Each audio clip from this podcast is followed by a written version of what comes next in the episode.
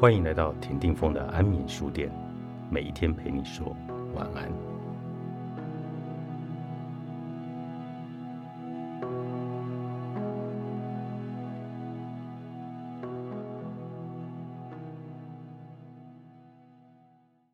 紧张不是阻力，而是助力。适度的紧张感会比全然放松状态更激发出能力，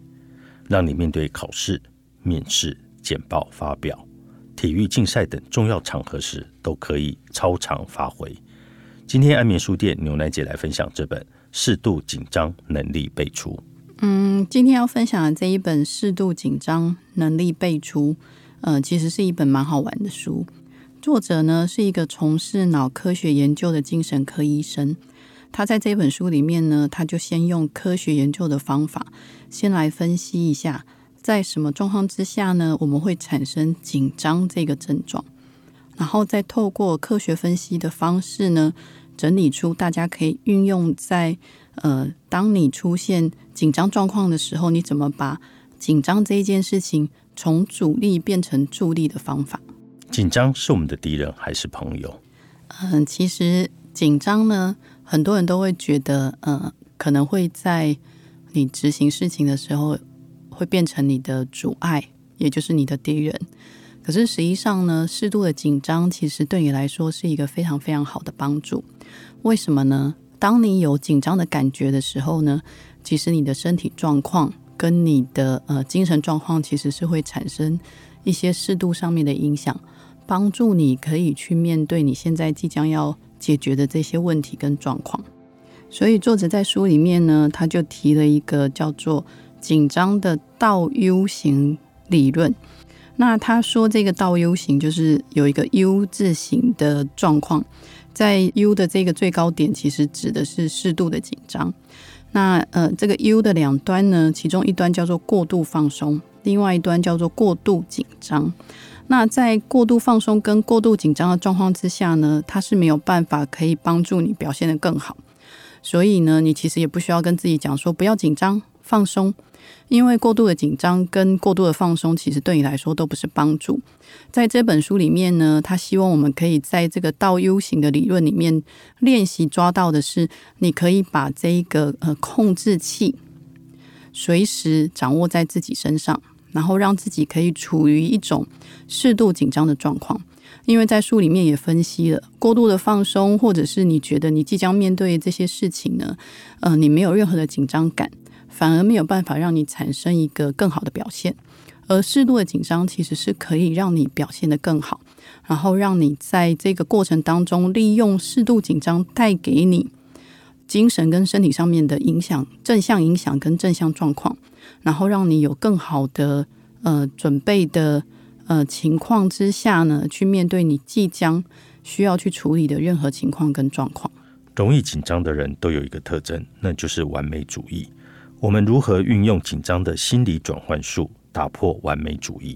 嗯，在讲到完美主义或者是打破这个完美主义产生的紧张之前，我们可能要先来呃说明一下，在书里面提到，就是人为什么会紧张。在呃，他的这一份科学统计的调查里面呢，他有分析出来几件事情，就是呃，容易造成紧张场面的共通点有四种。第一个就是在众人监视之下，你比较容易产生紧张；然后第二个是受到想在人的面前展现自己优点的想法所驱使；第三个是攸关胜负，胜负结果明确。第四个是足以左右人生的重要事件，所以如果我们要去面对呃完美主义会可能会产生紧张这个部分的影响，你要先去做心理切换，你就必须要先了解在什么情境之下会让你产生紧张。那如果你希望去切换这个部分的心理状况，让紧张这一件事情消失的话，你就必须要把前面四个告诉我们的这个条件降到最低。举例在书里面就提到说，如果你现在是在做一个呃比赛，如果你可以把正式比赛用练习比赛的心情去面对的时候，你这个心理转换的状况就会让你的紧张的这个程度跟着降低。那顺着这个部分，我们来聊一下，就是刚刚峰哥问到的，呃，当我们知道呃紧张会产生的原因之后呢，呃，其中其实影响一个人最严重的紧张的特征，其实就是所谓的完美主义。因为完美主义的人在书里面，他用了一个方式去做形容。他说，完美主义的人呢，他就像是用混凝土打造出来一个完全没有障碍、也没有缝隙、硬邦邦的一个屋子。但相较之下，如果呃今天是一个木造建筑的家屋，由于木头本身的这个材质其实是比较柔软的，所以它也就比较能够去承受呃可能会产生的地震或者是其他的影响。那用这个方式去对比完美主义的话，在这个书里面，作者给的建议就是，完美主义其实很容易会把自己逼到一个走投无路的状况。因为他会告诉自己，我就是要做到一百分。